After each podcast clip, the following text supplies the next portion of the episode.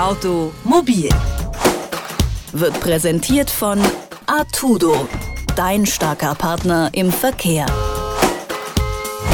Deutschlands Luft ist zu schmutzig. Und das schon sehr lange. Neu ist die Reaktion der EU. Deutschland wird abgemahnt. Nicht nur die Städte Leipzig und Stuttgart überschreiten deutlich den Tagesgrenzwert der winzigen Feinstaubteilchen. PM10 werden die genannt. Die EU erlaubt 50 Mikrogramm Feinstaub pro Kubikmeter Luft. Kommunen dürfen den Grenzwert bis zu 35 Mal pro Jahr überschreiten.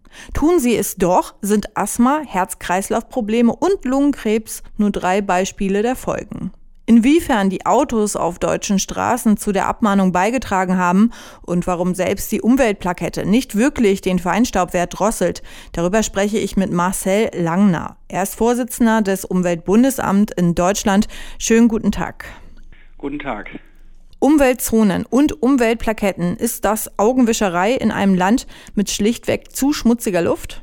Nein, denn gerade diese Umweltplaketten und dann die Umweltzonen haben doch eine deutliche Verbesserung der Luftqualität gebracht, auch wenn wir damit eben, wie Sie schon gesagt haben, immer noch nicht in der Lage sind, überall die Grenzwerte, die auch in ganz Europa gelten, einzuhalten. Umweltzonen können die lokale Belastung durch Feinstaub kaum reduzieren. Warum?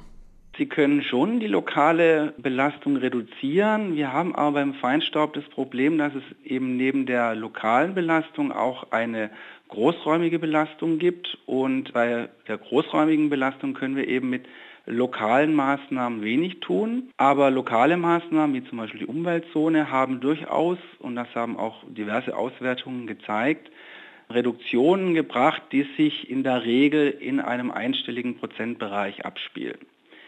Ich denke, das hauptsächliche Problem bei Feinstaub besteht darin, dass der Feinstaub aus ganz vielen Quellen kommt und es nicht sozusagen den Hauptverursacher gibt und wenn ich dem Hauptverursacher an den Kragen gehe, dann habe ich das Problem gelöst, sondern ich muss eben an vielen kleinen Baustellen, das im wahrsten Sinne des Wortes, drangehen. Denn zum Beispiel auch an Baustellen wird durch die Baumaschinen relativ viel Feinstaub freigesetzt. Werfen wir einen Blick auf die Abwrackprämie von 2009. Diese hat ja dazu geführt, dass viele Autos verschrottet wurden, die keine Umweltplakette bekommen hätten. Ja, und Sie sagen ja, neun von zehn Autos haben automatisch dadurch eine Umweltplakette erhalten. Wie ist denn Ihre Meinung? Hat es wirklich was gebracht? Also nach unseren Auswertungen ist es so, dass die Abwrackprämie als einzelne Maßnahme über das Jahr betrachtet gar keine besondere Beschleunigung der sogenannten Flottenerneuerung gebracht hat. Also dass neue Fahrzeuge äh, gekauft werden, die dann eben momentan automatisch eine grüne Plakette bekommen.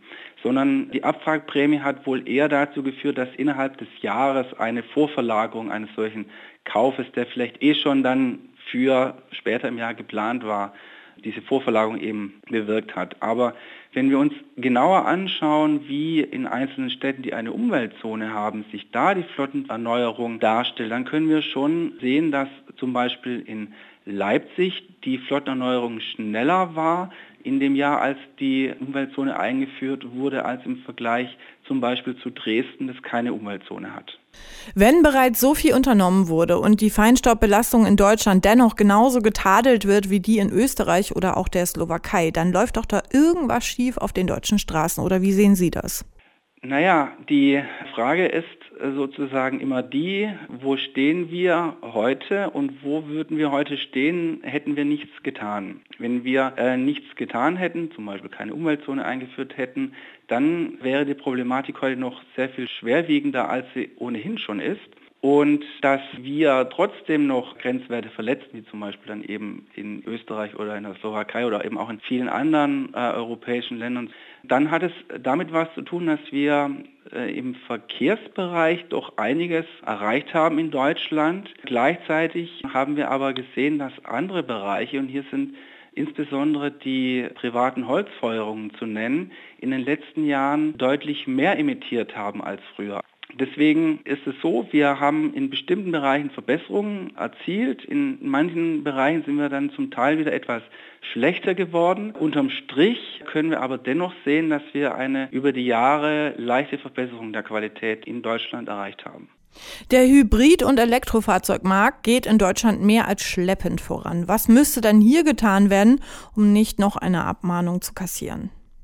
Da, denke ich, gibt es verschiedene Möglichkeiten, wie wir Elektromobilität weiter fördern können. Das Ziel, bis 2020 eine Million Elektrofahrzeuge in Deutschland auf die Straßen zu bekommen, ist denke ich, sehr, sehr ambitioniert. Rein aus der Sicht der Luftreinhaltung muss man natürlich aber Folgendes bedenken. Zum einen bringt Elektromobilität immer nur dann wirklich etwas, wenn äh, diese Elektrizität, die dann eben als Energie gebraucht wird, auch aus erneuerbaren Energien bereitgestellt wird. Und speziell beim Feinstaub muss man eben sagen, ein Elektroauto das ist kein Nullemissionsauto. Also selbst wenn ich jetzt ein Elektroauto mit Strom aus Windenergie betreibe, ist es immer noch so, dass äh, das Elektroauto durch Abriebprozesse, also durch den Abrieb am Reifen, durch Abrieb an den Bremsen, an der Kupplung, immer noch äh, Partikel produziert. Für diese Art von Partikelquellen am Fahrzeug haben wir momentan noch keine Minderungstechniken, sodass also selbst eine hundertprozentige Elektroflotte in Deutschland hier immer noch einen gewissen Beitrag zur Feinstaubbelastung leisten würde. In der Schweiz beispielsweise sind Baufahrzeuge mit Rußpartikelfiltern ausgestattet. Wieso können in Deutschland die Fahrzeuge mit einer Sondergenehmigung die Luft in der Innenstadt verpesten? Wenn diese Fahrzeuge eine spezielle Sondergenehmigung bräuchten, um dann reinzufahren, dann wären wir jetzt sogar schon einen Schritt weiter. Es ist tatsächlich so, dass zunächst einmal momentan eine generelle Ausnahme für mobile Maschinen und solche Arbeitsmaschinen äh, gilt. Das haben die Länder und auch die Kommunen als ein Problem erkannt und es wird momentan daran gearbeitet, wie man da eine Lösung herbeiführen kann, in dem Sinn, dass die Kommunen auch auf einer rechtssichereren Basis eben verlangen können, dass in den belasteten Bereichen nur noch Baumaschinen eingesetzt werden können, die über eine effiziente Partikelminderungstechnologie, also zum Beispiel Filter, verfügen. Momentan ist ganz klar, dass bezogen auf das, was der Straßenverkehr emittiert, der Anteil der Baumaschinen, der also, also nicht zu diesem Straßenverkehr äh, gehört, aber darauf äh, bezogen 20 Prozent beträgt. Und das ist ja eigentlich eine ganz unerhebliche Menge. Im September wurde die Emissionsnorm Euro 6 eingeführt.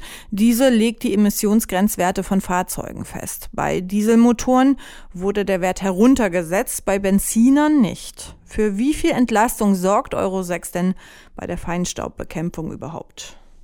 Also bei der Feinstaubbelastung ähm, hat Euro 6 gegenüber Euro 5 erstmal keine wesentliche Änderung, denn die Partikelmasseemissionen, äh, die da gefordert werden, äh, die bleiben gleich. Die Euro 6 Abgasnorm wird aber, was die Stickoxidbelastung angeht, doch eine Verbesserung bringen, so hoffen wir zumindest, denn da sind die Grenzwerte bei Euro 6 im Dieselbereich deutlich herabgesetzt worden.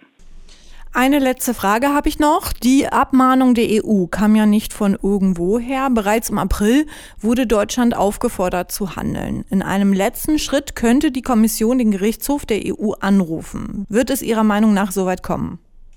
Ja, die äh, Kommission hat an der Stelle doch einen gewissen Ermessensspielraum und inwieweit der ausgeschöpft wird oder nicht, das können wir derzeit nicht wirklich beurteilen. Wir sehen eben nur, dass speziell in 2014 schon wieder mehr Überschreitungen äh, aufgetreten sind als 2013. Also der Handlungsdruck besteht weiter. Wenn wir nicht wirklich absehbar äh, dazu kommen, dass die Grenzwerte dauerhaft eingehalten werden, werden wir sicherlich dieses Vertragsverletzungsverfahren bis zum Ende durchstehen müssen und das bedeutet dann letzten Endes, dass dann Strafzahlungen auf Deutschland zukommen würden. Über die zu hohe Feinstaubbelastung in Deutschland und die Abmahnung der EU habe ich gesprochen mit Marcel Langner. Er ist Vorsitzender vom Umweltbundesamt. Vielen Dank für das Gespräch, Herr Langner. Gern geschehen. Automobil wird präsentiert von Artudo, dein starker Partner im Verkehr.